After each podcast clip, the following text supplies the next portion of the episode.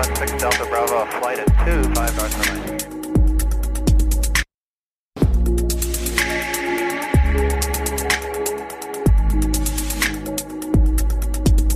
Willkommen an Bord und hallo zu einer neuen Folge Cockpit Talk. Ich bin Leonardo. Und heute bringe ich euch News aus der Aviation-Welt mit, mit denen man so in der Form fast nicht mehr gerechnet hat. Es ist in meinen Augen eines der dunkelsten Kapitel der Luftfahrt in den letzten Jahren. Es geht um die Boeing 737 MAX des amerikanischen Traditionsherstellers Boeing. Zwei tödliche Abstürze mit insgesamt 346 Opfern hat es gebraucht, bis sowohl Boeing als auch die amerikanische Luftfahrtbehörde FAA den Betrieb der Boeing 737 MAX ausgesetzt haben.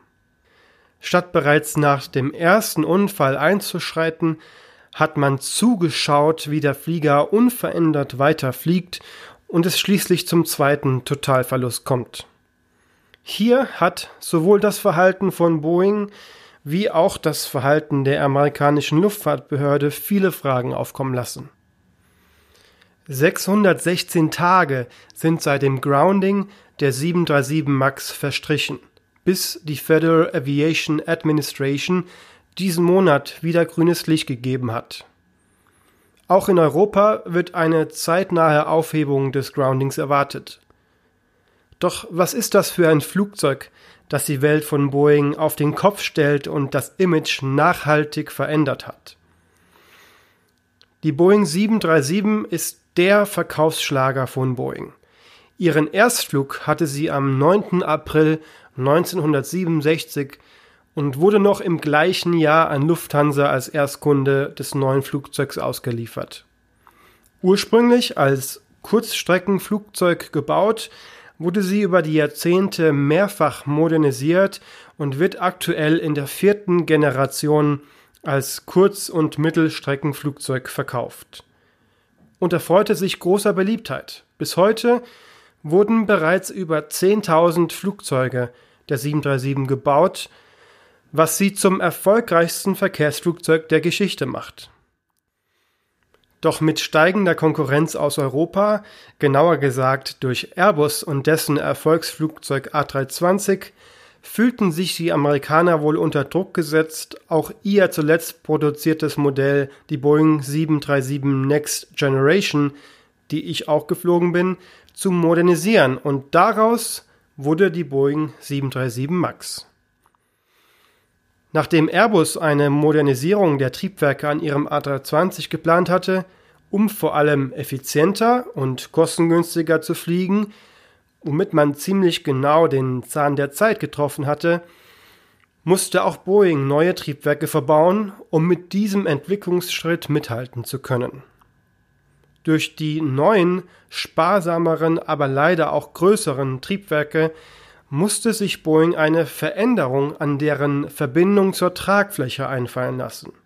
Man hat die neuen Triebwerke also weiter weg von der Tragfläche und etwas weiter nach oben versetzt, was sogar eine Anpassung des Fahrwerks nötig machte, um die nötige Bodenfreiheit zu erhalten.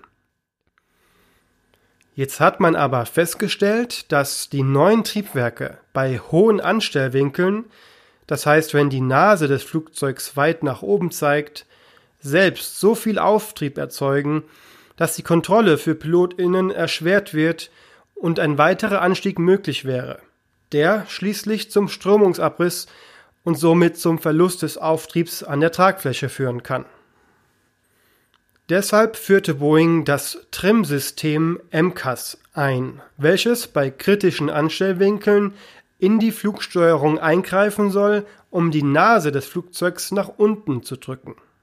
Und das endlos wiederholend mit Eingriffen alle 10 Sekunden, so lange, bis sich das Flugzeug wieder in einer sicheren Fluglage befindet. Doch woher weiß das Flugzeug, wann es sich in einer kritischen bzw. in einer sicheren Fluglage befindet? Dafür gibt es sogenannte Angle of Attack Sensoren. Sensoren, die den Anstellwinkel des Flugzeugs messen. Das System MCAS, welches in die Flugsteuerung eingreift, war im Hause Boeing nicht neu. Hat man es doch bei einer Militärversion eines anderen Flugzeugmodells bereits verbaut.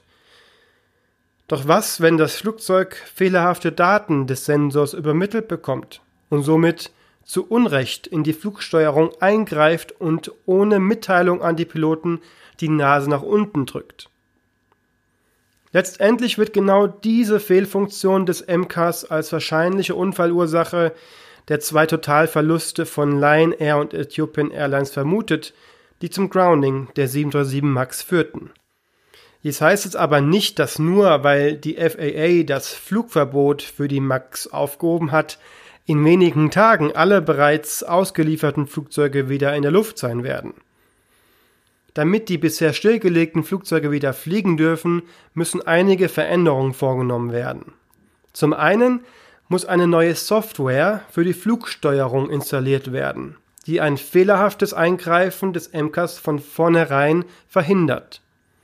Parallel dazu wird es eine Anzeige im Cockpit geben, die die Piloten auf die fehlerhaften Daten des Angle of Attack Sensors hinweist, damit die KollegInnen sich den Einschränkungen im System bewusst sind und so besser und vor allem vorbereitet auf die Situation reagieren können.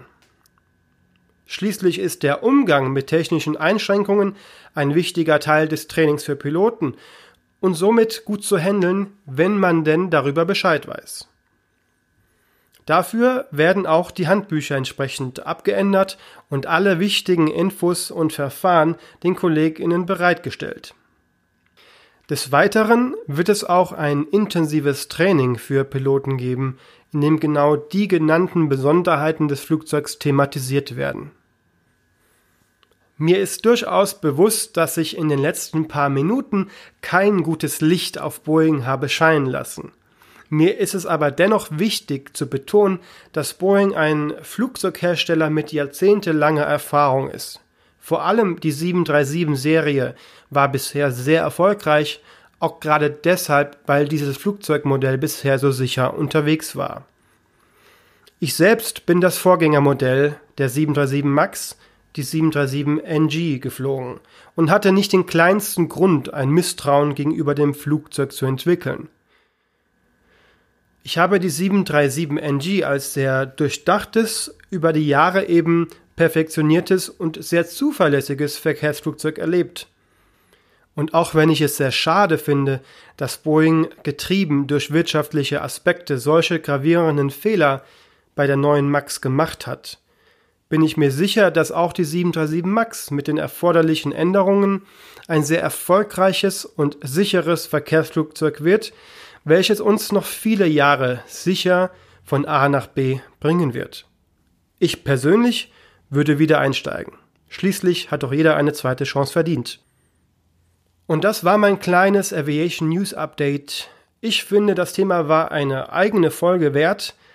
Ich hoffe, ihr konntet etwas mitnehmen und findet vielleicht auch wieder etwas mehr Vertrauen in die Boeing 737 MAX.